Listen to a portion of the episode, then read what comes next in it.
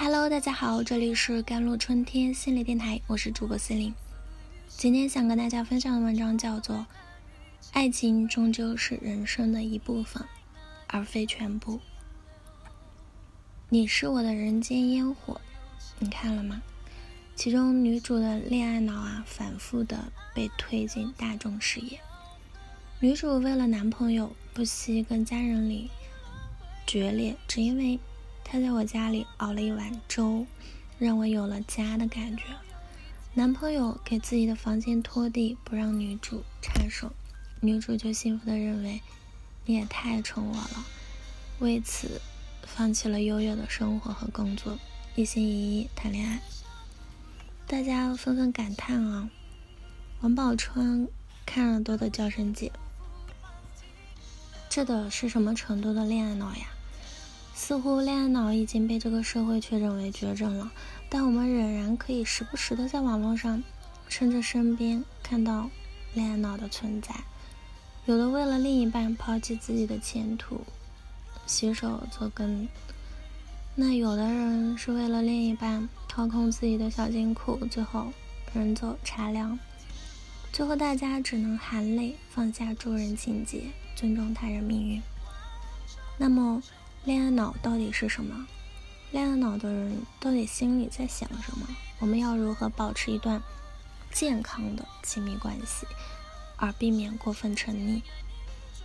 我们不难会发现，周围恋爱脑的人似乎都有一些共同的特征啊。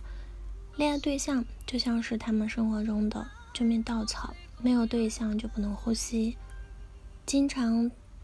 一谈恋爱就玩失踪，一分手就回来哭。对方的喜怒哀乐呢，也可以控制他们的每一次呼吸。对方稍微不开心了，就觉得是自己哪里做错了，一直在内耗里徘徊。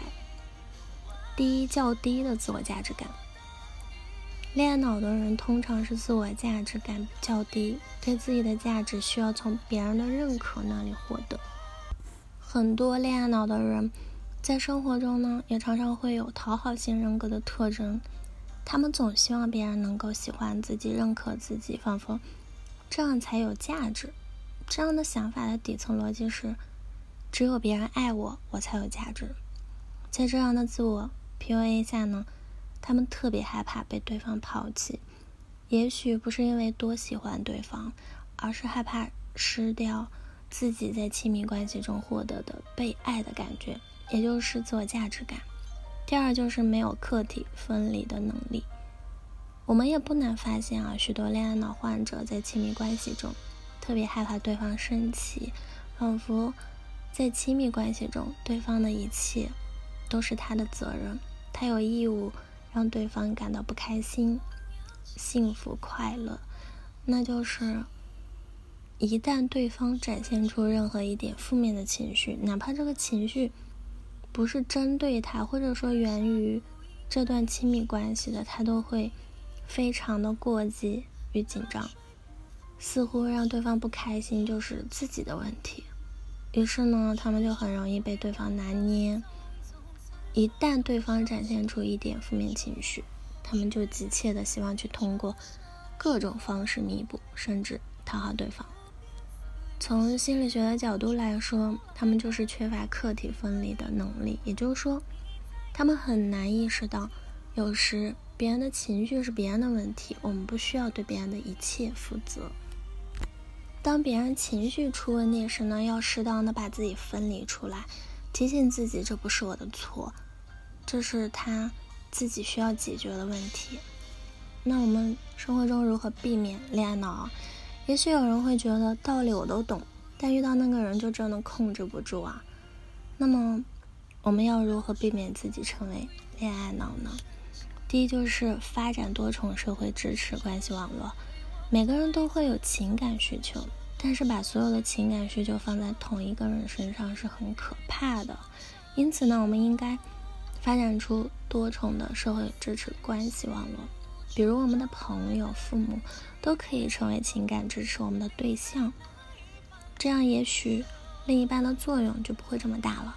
我们也不会在关系里患得患失，把对方当做自己唯一的救命稻草。第二点就是多关注生活的其他部分。当我们把注意力全部放在一个人身上时，难免会把对方当成自己的全世界。但是，生活中还有很多其他的事情值得我们去经营，例如挣钱、生活和追求梦想。有时，当我们把精力平均的分散在生活的各个方面时，爱情只会是锦上添花，而不是雪中送炭。希望我们都会明白啊。爱情终究是人生的一部分，而非全部。恋爱关系也是多重社会关系中的一种。恋爱中的我们呢，仍然有在此之外的其他。